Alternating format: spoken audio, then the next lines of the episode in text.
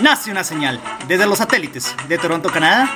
Empieza en la 5.50 con Henry Gómez y Juan Pablo Salgado. Quiero declarar mi fanatismo. Es simplemente fútbol mi pasión. Gabriel Ochoa y Popovic parten pero nos dejan su legado. Duan Zapata la Juventus. Semifinales de UEFA Europa League. Sevilla el Opategui. Shakhtar Donetsk y los brasileños Inter de Milán de Conte. Manchester United de Solskjaer. Complejo análisis. Champions League. El pan se quema a la entrada del horno para el Atalanta. Con una pierna de Neymar todo se arregla. Juventud mata experiencia. Leipzig a semifinales. Ya se viene. Messi contra Lewandowski. Rude García versus Pep Guardiola. El COVID en el fútbol colombiano. Invitado David Barato Fortaleza.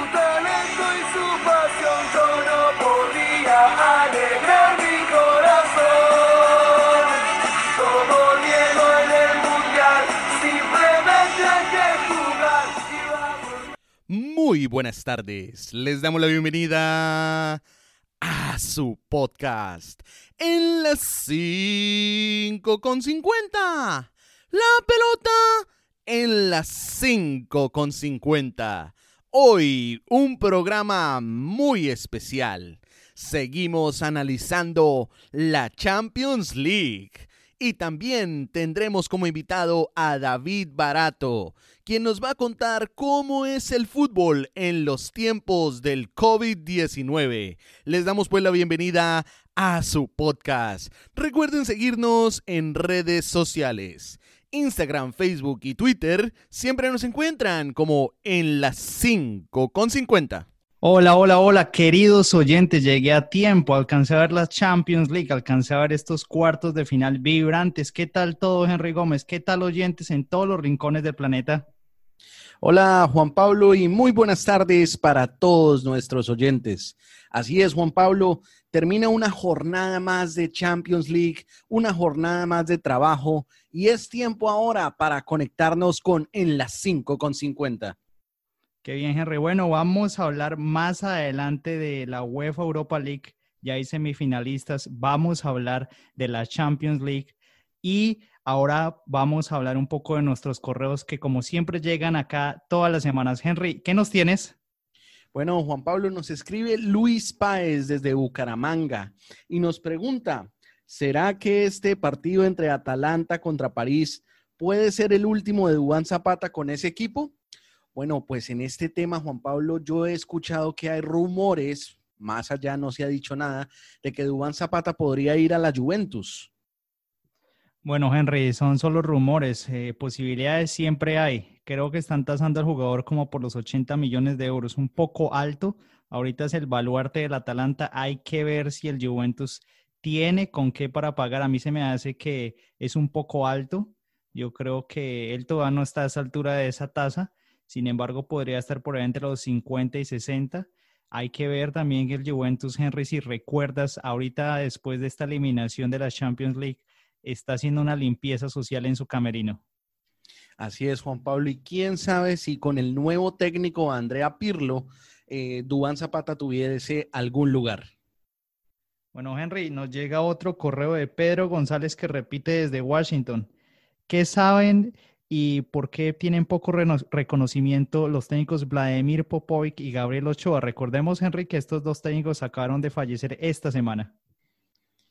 Bueno, Juan Pablo, el tema de Ochoa Uribe y el tema de Popovich, eh, bueno, pues tal vez no tienen el reconocimiento actualmente, pero sí que lo tuvieron antes en el, en el fútbol de hace más de 20 años. Yo creo que recordar los, los, el pentacampeonato del técnico Ochoa Uribe con, con el América de Cali, eh, recordar el, el campeonato de Popovich, creo que fue campeón con Santa Fe. Em, son, son temas que nos traen recuerdos del pasado y que tal vez en ese momento no son tan reconocidos por tal vez la actualidad del fútbol colombiano, pero antes sí que lo fueron y yo creo que fueron los pilares de lo que hay actualmente. Muy bien, Henry, creo que tú mejor lo has explicado. Sí, yo pienso que el tema de Popovic fue que eh, estos entrenadores son de antaño, pero si vamos a Europa del Este, Popovic es grande y Popovic ganó la Intercontinental de 1991 con el equipo de la Estrella Roja de Serbia. Popovic integró también eh, el equipo de Yugoslavia, el equipo nacional en el Mundial de 1962 cuando nos volvieron ropa de trabajo y nos ganaron, creo que fue 5-0, Henry. Eh, también podemos decir que Popovic pasó por Santa Fe, por el Cali, por Millonarios, por la selección de Perú. O sea, este tipo tiene reconocimiento. Lo que pasa es que en esa época no habían redes sociales, no había prensa. Y en el tema de Ochoa, Ochoa fue el más ganador del fútbol colombiano. El problema es que entre Ochoa y los técnicos colombianos como Maturana o Reinaldo Rueda, incluso Osorio, lo que sucede con, con Ochoa Henry es que Ochoa no ganó título internacional mientras que estos han ido a otras elecciones y han ganado alguno que otro título. Bueno, Juan Pablo, yo creo que son dos técnicos que pasaron a la historia del fútbol colombiano, que en paz descansen los dos. Bueno, Juan Pablo, tenemos otro correo que nos llega desde Las Vegas, en Nevada. Nos escribe Alejandro Patiño y nos pregunta, ¿es verdad que si el fútbol colombiano no se reanuda este año, se acaba para siempre? Bueno, Juan Pablo, esta es una noción que nos han, querido meter los medios de comunicación tradicionales con el cuento de que si, no se llegara a reanudar el campeonato, todos los equipos se quebrarían. Pero yo la verdad no estoy tan seguro de eso. Yo la verdad creo que están haciendo tanta presión para que se reanude, es más por el tema de cumplirle a los patrocinadores. Yo creo que por eso es que el torneo se va a volver tan largo y van a llegarse a jugar partidos cada dos o cada tres días. Bueno, en reinformación hay tantas que uno ya se vuelve loco, ya no sabe ni qué decir. Yo no creo que el fútbol colombiano se vaya a acabar. Lo peor que nos puede pasar es que este año no haya fútbol, pero seguramente volverá pronto a finales de este y si no para el otro. Lo más prudente es llevarlo a una sola ciudad, como lo hemos dicho, ya sea el eje cafetero o otra ciudad. Y si no se puede este año, el otro. Yo creo que eso es lo más prudente. Bueno, Juan Pablo, así es.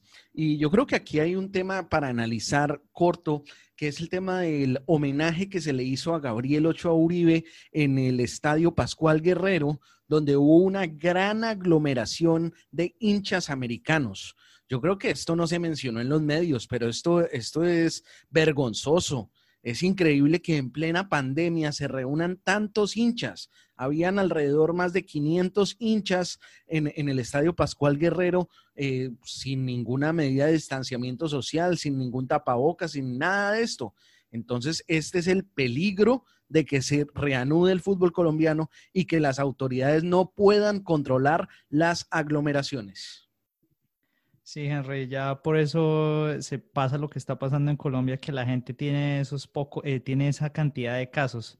Ojalá sea juicio y ojalá los casos mejoren. Bueno, otro correo, Henry. ¿Quién es para ustedes el mejor técnico de la Champions y mejor jugador de ahorita en la actualidad? Nos escribe Javier Arenas desde Costa Rica. Bueno, Juan Pablo, en mi caso, mejor técnico. Yo creo que, eh, yo creo que Pep Guardiola es el mejor técnico en ese momento, por lo menos de los que quedan tiene, tiene más renombre, porque pensando en que recientemente quedó eliminado el Atlético, ya no está Simeone, eh, el técnico del París, pues sí tiene algo de renombre, pero no es tan, no es tan famoso. Y yo creo que el, el técnico Pep Guardiola es quien lleva ahí la batuta, creo que es el mejor técnico que hay en competencia. En cuanto al mejor jugador, yo creo que eso se lo está disputando Messi, Neymar, Mbappé y Lewandowski. Sin embargo, veo que Lewandowski está en un nivel superlativo y voy a eh, decantarme por Lewandowski. Creo que Lewandowski va a ser quien eh, va a levantar el trofeo muy pronto. Bueno, Henry, te lanzaste. Yo, por mi parte, puedo decir que sí. Guardiola creo que es el que lleva la ventaja, tiene la experiencia, puede repetir el título, es el único técnico que hasta hoy en día la ha ganado de los que están en competencia. Jugadores hay tantos, Lewandowski, Messi, lo que dices, pero para irnos por uno de poco reconocimiento que creo que lo mencioné y lo vi hoy, es este jugador de la selección de, la selección de Dinamarca que pude ver en el Mundial de Rusia en vivo y en directo de apellido Paulsen. Es un jugador que no marca tantos goles, sin embargo, se lleva las marcas, arrastra las marcas y hace mucho trabajo táctico. Algo parecido a lo que hacía Teófilo Gutiérrez en la selección Colombia. Este jugador, acuérdate, Henry, que está en el Leipzig, para recordar a los oyentes. Bueno, Juan Pablo, muy interesante la campaña que ha hecho el Leipzig. Nadie esperaba, yo creo que estoy entre estos que no esperaban el resultado de hoy de 2 a 1 frente al Atlético de Madrid. Bueno, Juan Pablo, y tenemos otro correo desde Valledupar que nos escribe eh, Jorge Gómez. Nos pregunta, con los nuevos resultados de la Champions League y de la Europa League, ¿qué equipo es el candidato de ustedes para ganar cada torneo? ¿Tú qué opinas? Bueno, agradeciéndole al oyente su audiencia desde Valledupar. Bueno, Henry, está un poco complicado. Ya empezamos con las sorpresas. Apareció el Lyon que dio el batacazo y eliminó al Juventus. Apareció el Leipzig que eh, yo soy, yo veo mucho la liga alemana y no me pareció tanta sorpresa, pero en el papel de Europa fue una gran sorpresa. Yo me voy a lanzar que el Manchester City es uno de mis favoritos por el nombre, digamos, por la experiencia en los últimos dos, tres años, el técnico eliminó al, Real Madrid y podríamos decir que también eh, de pronto démosle al ganador de Barcelona, Bayern Múnich. No me voy a lanzar con ninguno de los dos. El ganador de esa llave es el favorito. Bueno, Juan Pablo, sí, es eh, complicado en este momento lanzarse al agua pero yo creo que lo que vi del partido entre Bayern Múnich y Chelsea, me pareció que el Bayern Múnich eh, tiene, tiene una armada, tiene un ejército listo para aplazar a cualquier rival. Y yo creo que el Barcelona, pues el Barcelona eliminó al Napoli, pero no, no fue con, grandes ventajas. Y yo creo que, eh, al igual que tú, yo creo que el campeón va a salir de esta, de esta llave Barcelona-Bayern Múnich y en mi concepto va a ser el Bayern Múnich. Bueno, Juan Pablo, y en cuanto a la Europa League, ¿cómo lo ves? Bueno, Henry, yo traje un poco de información antes de que terminemos los correos. Eh, está un poco difícil. Ahí en las semifinales está el Sevilla, el United, el Shakhtar, el Inter, pero yo creo que la fiesta va a ser para el Inter y el United. Sin embargo, el Sevilla en Real Sevilla es un caso curioso. En seis oportunidades ha llegado a semifinales de la UEFA Europa League y en cinco oportunidades la ha ganado. Entonces este es el papá de todos y conoce esta competición. Ahí va calladito como siempre bajo perfil y puede, como dicen, ganar y alzar el trofeo al final. Pero ahí definitivamente la final va a ser Inter y el ganador de Sevilla, Manchester United. Bueno, Juan Pablo, así es. Esos son los dos grandes que están en semifinales, en llaves diferentes, con lo que eh, la final más probable sea Inter contra el Manchester United. Eh, sin embargo, pues eh, todo puede pasar, ¿no? Cualquier cosa es, es posible. Bueno, Henry, último correo, creo que es un poco más del tema que hemos hablado. Nos escribe Gabriel Ramírez desde Cali y nos quiere decir, bueno, dejen de, nos dice, comprométasen. ¿Cuáles son los dos finalistas y el campeón? Bueno, Juan Pablo, dos finalistas y el campeón. Yo creo que aquí hay, hay más lugar para, análisis. Yo creo que uno de los finalistas va a ser el Paris Saint Germain y el otro finalista va a ser el Bayern Múnich. Y para mí el campeón es el Bayern. Bueno, Henry, el finalista para mí va a ser el Manchester City y va a enfrentar al Bayern Múnich y el que va a levantar el trofeo va a ser el Manchester, el Manchester City por primera vez. Bueno, Juan Pablo, pues ya veremos qué pasa eh, en esos enfrentamientos que se van a dar la siguiente semana. Bueno, Henry, entonces ahora sí entremos al tema de la UEFA Europa League, un poco de la actualidad, un poco rápidamente, recordándole a los oyentes que a comienzo de semana se jugó los, los partidos de UEFA Europa League. Pues sí, Henry, entonces la Europa, el, el League se jugó esta semana y se jugó el, Sevilla contra el Wolverhampton. Ganó el Sevilla, el equipo de Lopategui 1 a 0. Eh, gol de Lucas Ocampos, Ever Banega juega en el Sevilla, Raúl Jiménez, el mexicano que juega con el Wolverhampton, falló una pena máxima con el cual hubiera podido el paso al Wolverhampton. Sin embargo, el Sevilla, y cuidado, oyentes y Henry, ahí te dije, este equipo de Lopategui va para la semifinal y es la sexta vez que está en esta instancia, entonces hay que poner el ojo, Henry. Y en la otra llave, el Shakhtar Donetsk, ahí no hay que hablar tanto, le ganó 4-1 al Basilea, eso parece, el Shakhtar Donetsk es un equipo de brasileños, el Brasil categoría C o la selección B de Brasil, Marcos Antonio, Tyson, Javier Morales, Alan Patrick y Dodó le ganaron al equipo de Basilea 4-1 muy fácil. El Inter de Milán eh, jugó contra el equipo de las aspirinas, el, Bayer Leverkusen, y Romelo Lukaku y Lautaro Martínez de la mano de Conte le dieron el triunfo y pasaron. Ahora el United ganó en el último minuto frente al Copenhague con gol de Bruno Fernández. Como dijimos, Henry, entra y escoge una de los finalistas. Escuche muy bien y me dice, Sevilla, Manchester United juegan esta, eh, la semifinal este domingo, oyentes. Y el lunes juega el Shakhtar y el Inter. ¿Quién gana ahí, Henry? Bueno, Juan Pablo, yo creo que mm, eh, si pensamos en, en, los rivales que podrían estar en la final, tradicionalmente sería el Manchester y el Inter. Eh, y si pensamos ese enfrentamiento Sevilla contra Manchester, eh, puede estar bastante peleado. Recordemos que el Manchester enfrentó al Copenhague y no se le vio un juego muy vistoso en realidad.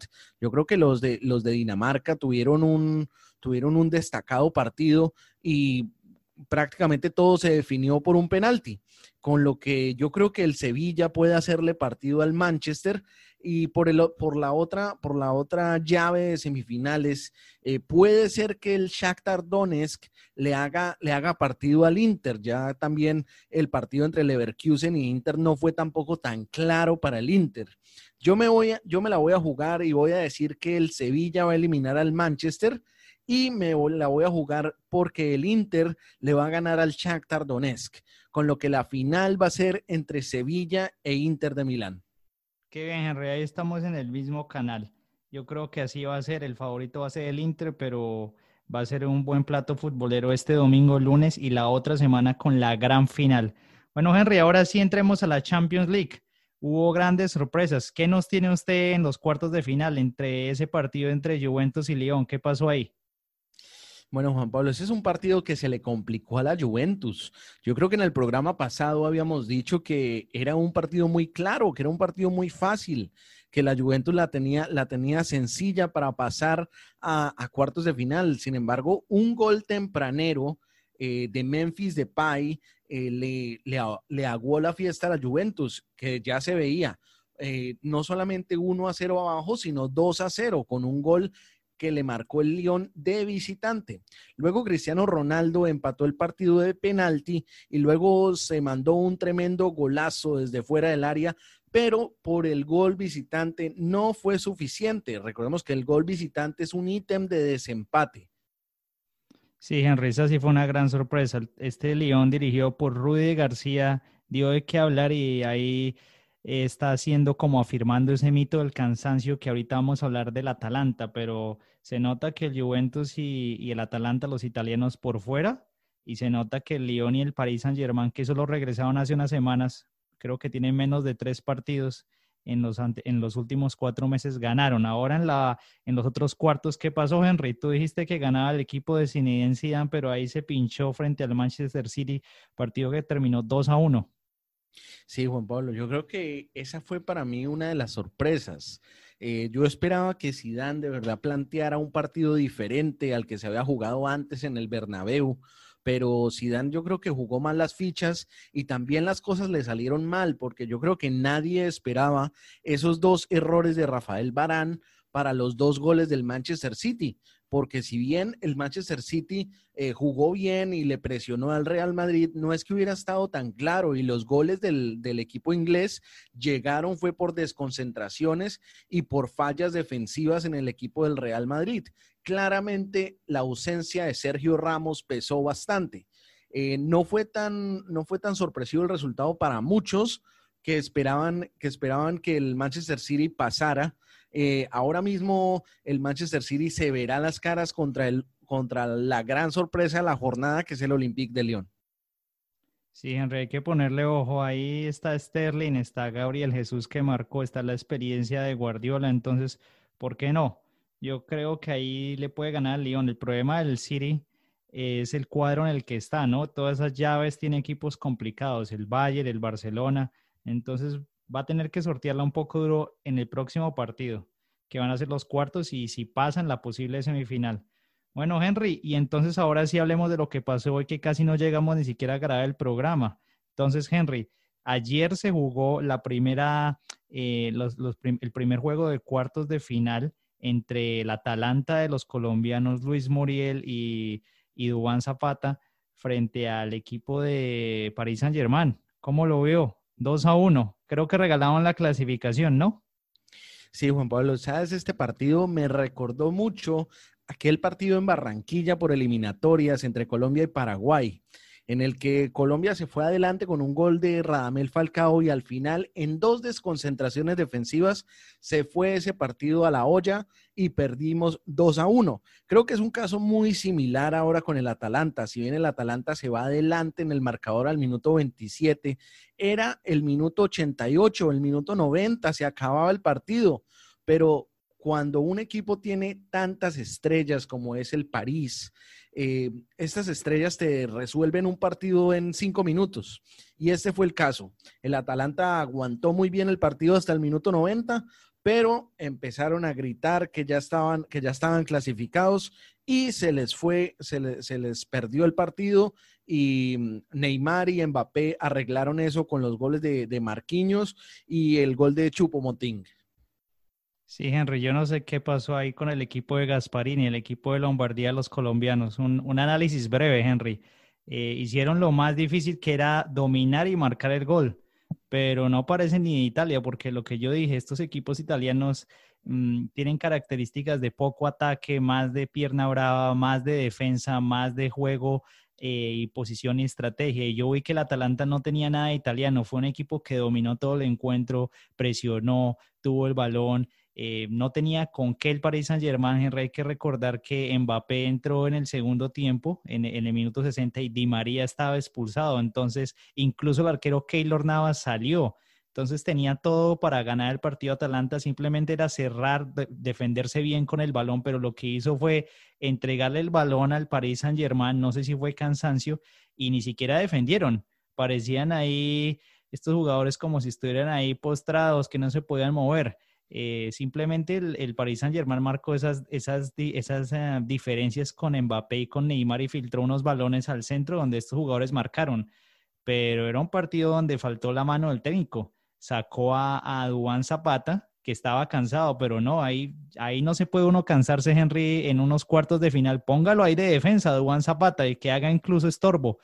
También eh, Papu Gómez, este argentino talentoso, se lesionó en el minuto 60. Entonces, creo que el equipo de Gasparini le faltó, le faltó mano de técnico, le faltó parque del bus, le faltó poner dos líneas de cinco, le faltó eh, botarse y hacer un poco ahí de para. Sí, Juan Pablo, yo creo que le faltaron cosas al Atalanta y yo creo que esas son las cosas que tienen los equipos grandes, que han jugado tantos torneos internacionales, que saben realmente cómo comportarse y qué tipo de cosas hacer cuando ya un resultado eh, está casi sellado. Bueno, Henry, y en el otro partido que se jugó hoy, Atlético de Madrid del Cholo Simeone con eh, suplencia de Santiago Arias frente al Leipzig. Ahí ganó el equipo alemán que no tenía Timo Werner, pero tenía este delantero Paulsen y es un equipo joven, Henry, un equipo sorpresivo que no tiene tanto nombre, pero yo creo que la falta de nombre y más bien las ganas y esa juventud eh, le hizo un poco difícil el partido el Cholo Simeone, que lo empezó perdiendo y luego el equipo del Atlético de Madrid lo empató, pero ya luego al final en un tiro del equipo alemán, pudo un defensor desviar el balón y entró allá en la red para un 2 a 1 que le da el boleto a semifinales al Leipzig. Henry, ¿qué piensas? Bueno, Juan Pablo, yo la verdad esperaba un partido diferente. Yo porque yo creí que el Atlético de Madrid podría sacar la casta y llevarse un resultado diferente. Sin embargo, eh, yo creo que este Leipzig me dejó la verdad con la boca abierta. Me parece que es un equipo que es rapidísimo. Me pareció un equipo que yo no le había puesto tanta atención, pero al ver las estadísticas y al mirar que Leipzig eh, tuvo una brillante fase de grupos y después eliminó al Tottenham, eh, yo creo que es un, es un equipo que se debe tener en cuenta ahora que va a jugar esta semifinal con París. Así como tú lo mencionabas, el, partido empezó con un gol eh, del Leipzig, arrancando la segunda parte del compromiso. Eh, luego, el técnico Diego Simeone hace entrar a Joao Félix que es un, que es un jugador portugués muy, muy habilidoso, que se mete al área y le cometen un penalti. Eh, es el mismo Joao Félix quien se encarga de, de, meter el penalti y hacer el gol y empata el partido. Luego ya al final del compromiso, de nuevo un partido que se resuelve al final, eh, el Leipzig saca la casta y la casta que realmente no, no tiene pero no tiene la historia, pero sacó sus ganas de, salir adelante y metió el, gol que hacía la diferencia para que Leipzig se clasificara a las semifinales. Me parece que es también uno de los palos de estas jornadas de Champions. Sí, Henry, así es la cosa y hay que investigar porque si tú miras las estadísticas más a fondo, el Leipzig es un caso curioso. Estaba en la categoría C, de la categoría C pasó a la B, de la B a la A en un periodo de menos de cinco años, Henry. Casos como esos, pocos conozco. Por ahí hace unos 20 años, un equipo de Brasil, Sao Caetano, llegó a una final de Copa Libertadores pero casos como esos muy, muy pocos. Es un equipo que seguramente venderá sus estrellas al, al Bayern Múnich o algún un equipo grande europeo. Bueno, Henry, entonces, para un poco orientar a los oyentes y de pronto clarificar algo que me equivoqué en los correos, es cómo están las llaves, Henry. En la izquierda, el París y el Leipzig jugarán esa semifinal. ¿Y quién está en la parte derecha, Henry? ¿Qué llaves están allá y qué partidos vienen? Bueno, Juan Pablo, el día de mañana se viene un partido eh, bastante llamativo entre el Manchester City y el Lyon que este partido pues nos dará otro de los semifinalistas que se verá las caras con el que gane en el partido del sábado entre el Barcelona y el Bayern Múnich. Entonces, eh, en este lado del cuadro, pues tenemos al Manchester City, al Lyon, al Barcelona y al Bayern. Yo creo que ese es el, el lado que está pesado, el lado que está cargado. Yo por eso decía que mi final, la final que yo creo ver, va a ser entre el Paris Saint-Germain y el Bayern Múnich. Sí, esa es una opción, Henry. Entonces tenemos fútbol todo el fin de semana, viernes y sábado Champions League, domingo y lunes UEFA Europa League y la otra semana vendrán las semifinales de la Champions League más la final. Entonces tendrá que haber cubrimiento completo por parte de las 5.50. Y bueno, Henry, me voy a lanzar al agua. Entonces tú dices que es el París y el, y el Bayern Múnich, ¿correcto? Correcto. Bueno, yo digo que pasa el Leipzig, que es el equipo sensación, y me quedo con el Manchester City, ya que tiene la experiencia de Guardiola, pero podría ser un batacazo que pasara el León. Bueno, Juan Pablo, nada está escrito en el fútbol y hasta podríamos llegar a ver una final súper inédita entre el León y el Leipzig. Bueno, Henry, ya para ir cerrando, eh, Henry, ¿quién está en la línea? ¿A quién tenemos? Bueno, Juan Pablo, tenemos en la línea a David Barato.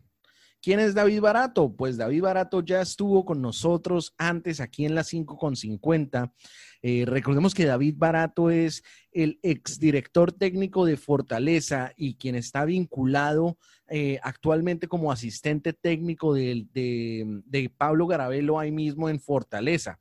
Recordemos también que la familia Barato eh, son uno de los, de los accionistas mayoritarios de, de Fortaleza CEIF. Bueno, David, qué gusto tenerte acá en las 5 con 50. Bueno, ¿En qué anda? ¿Qué es de su vida? ¿Cómo va Fortalezas? ¿Ya están entrenando? ¿Cuál es la actualidad de ustedes? Bueno, muchísimas gracias por la invitación, Juan Pablo, amigos. Eh, bacanísimos de nuevo en las 5.50. La verdad, empezamos nosotros desde el mes de julio. Estamos trabajando, obviamente, bajo todos los protocolos de seguridad. Eh, hemos ya cuatro pruebas eh, por ahí tuvimos algunos inconvenientes de algunas personas de logística y algunos jugadores, para ser sinceros, pero ya afortunadamente tenemos el grupo completo. En estos momentos trabajando con, con 27 jugadores. Estamos cumpliendo más o menos un mes de trabajo, eh, cuatro microciclos, terminando el cuarto microciclo y contentos. Obviamente cambian muchas cosas, ¿no?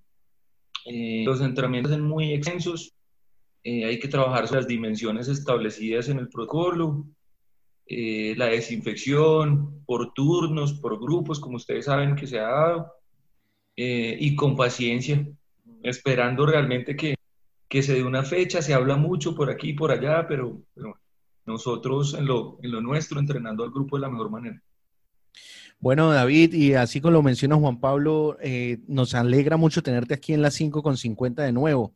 Bueno, y hablando un poco del regreso del fútbol colombiano, mucho se ha dicho de que regresa la primera A, pero ¿qué saben ustedes del regreso de la primera B? Bueno, hace, hace nada, porque hace horas nos leímos un, artículo eh, donde se habla de, bueno, inicialmente teníamos nosotros presupuestado, era que, terminábamos el, campeonato que iniciamos en la segunda división, eh, que los plazos iban a darse, obviamente, porque pues la idea era empezar sobre los primeros días de septiembre eh, y pues eso no se ha, no ha habido dificultades con el tema de la pandemia, muchas diferencias en relación de mayor. Hoy, mm, lo último que nos dicen es que creo que fue aprobado eh, que no se den ascensos ni descensos hasta el año 2021, que pasemos acá a jugar el próximo año el calendario europeo.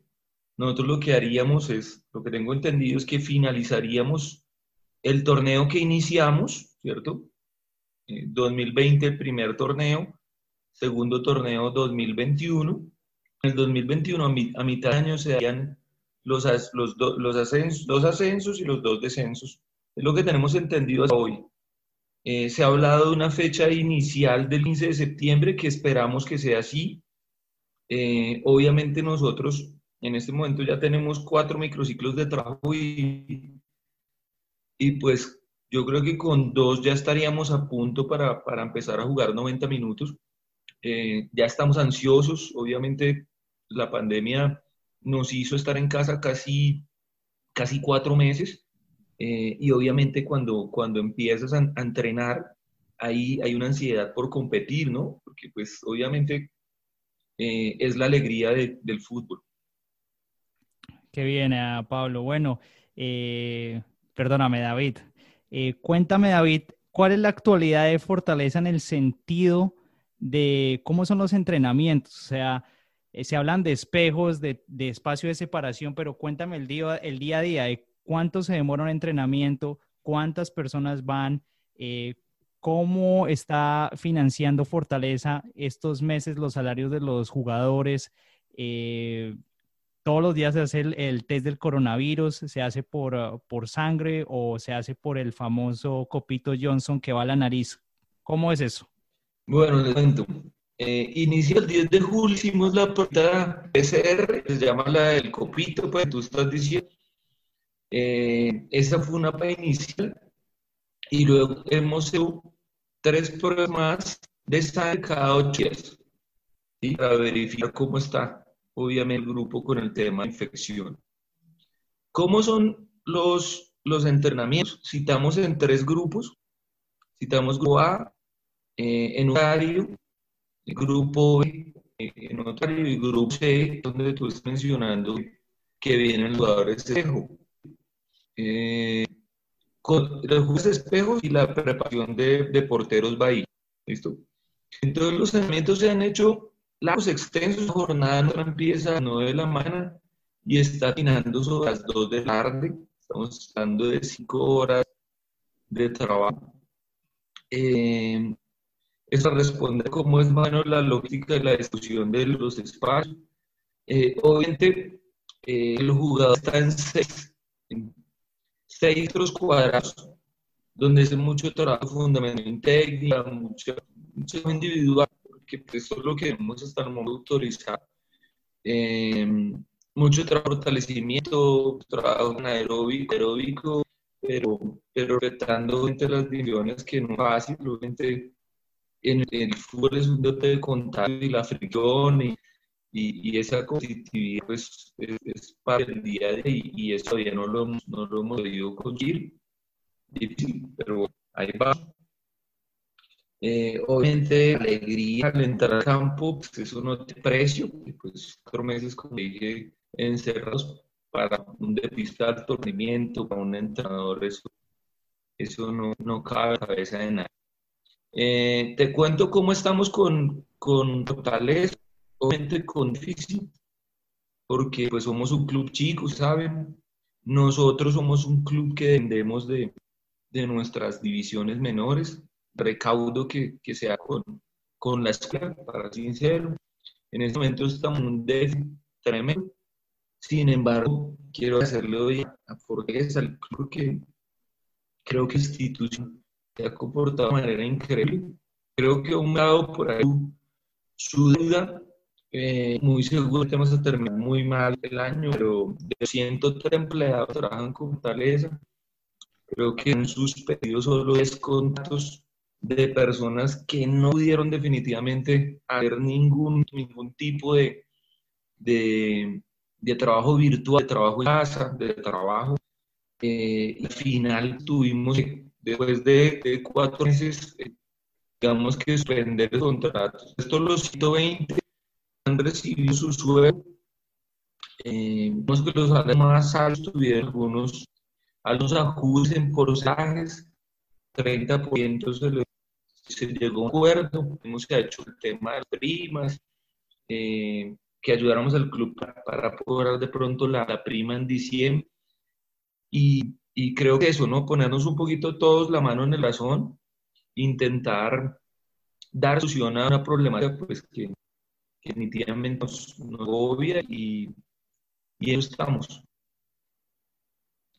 Bueno, David, sí, yo creo que esta es una situación eh, inesperada. Yo creo que nadie esperaba una cosa de estas y ninguna institución, por más grande que sea, yo creo que se puede preparar financieramente para, para un golpe de estos. Bueno, y tal vez otro de los temas que se están hablando ahorita mucho eh, y que involucra a la primera B y a la primera A es la posible resurrección de lo que sería la primera C en Colombia. Eh, tú, que, tú que has estado en, categorías menores y que conoces este, este ambiente, ¿cómo ves la llegada o la posible eh, resurrección de la categoría C? ¿Qué beneficios o qué, qué nos podría traer para el fútbol colombiano? Pues yo creo que como entrenador, eh, voy a hablar primero, me parece algo que, que sería maravilloso para el fútbol, eh, porque definitivamente ahí va a haber alternativas, va a haber opciones. Eh, por año, no sé cuánto es la estadística, cuántos jugadores se pierden. Nosotros somos un país subdesarrollado, donde algunos jugadores eh, por ahí les cuesta un poquito más y no les tenemos la paciencia necesaria para poder de desarrollarse o madurar y llegar al, al fútbol profesional. Un ejemplo claro nuestro interno de un, de un crack eh, hecho aquí en casa y se consolida en el fútbol eh, fíjate que pronto si él no hubiera pasado por un club como el nuestro, muy seguramente no hubiera podido desarrollarse, eh, ser capitán de millonarios y, y, ser el figurón que hoy es, ¿no? Entonces, estoy completamente de acuerdo con la tercera división y hablándolo ahora como un poco como institución, eh, nosotros dimos un primer paso eh, el, año, el año anterior y generamos una categoría que nosotros llamamos sub-21 precisamente buscando esos jugadores que de pronto, de pronto no tuvieron la opción de jugar sub-20 eh, y no tienen la opción de quedar en ningún equipo de primera o de segunda división y les dimos, les dimos un año de, de entrenamiento, les dimos un año de, de competencias, sobre, obviamente competencias aficionadas y, tuvimos la maravillosa noticia de, que ese grupo sub-21 nos regaló dos jugadores que están hoy en el plantel, un extremo y un volante de contención, George Becerra, quien ya firmó su contrato, y, Diego, Diego Angulo, extremo, que está, está, está, mejor dicho, con contrato, pero todavía no ha tenido la oportunidad de, debutar. Eh, entonces, creo que es una maravillosa noticia para el fútbol. Ojalá se dé eh, con toda la organización y con toda la estructura que requiere una, una tercera división y, y, estoy, estoy muy a favor de que, de que se dé el tema. Bueno, David, y ya para dejarte ir a descansar, porque me imagino que todas esas labores de día a día con el COVID allá debe tener un poco cansado, pero bueno, Eh, David, ¿cómo, ¿cómo ven la llegada de Fernando Jaramillo a la Di Mayor? ¿Cómo lo ves tú y cómo lo ve Fortaleza? ¿Les beneficia o están ahí en sí con sí? No, ¿Cómo lo ven? Bueno, yo creo que en este momento eh, se ha convertido en un tema tan complejo de, hablar, eh, porque yo creo que el fútbol está, está muy metido en, en un tema de poder, un tema político, en un tema de influencias, eh, y es lo que pasa en los países latinoamericanos subdesarrollados. Eh, yo creo que eh, si es Jaramillo el, encargado de, de, un cambio, lo recibiremos muy seguramente con, los brazos abiertos, porque creo que es lo que necesita el fútbol, ¿no? no, más, no más vieja data, no más fútbol con problemática, con, con disolución, con, con gente que no, que no ve el fútbol con, con, con el sentimiento, con, con, la, con la pasión que se necesita para, para poder sacar el, el, el, gran talento que tiene el jugador colombiano. Creo que eso es, creo que el presidente que llegue debe, debe, debe pensar de esa manera.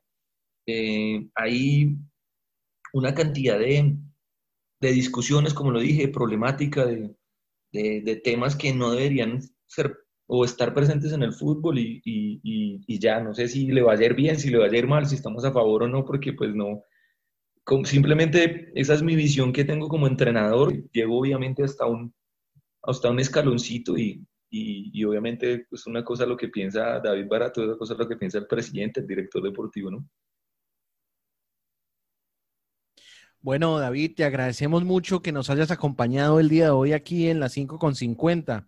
Como siempre sabes que aquí está tu casa y aquí eh, nos puedes manifestar siempre lo que, lo que tú desees. Muchísimas gracias por aceptar esta invitación.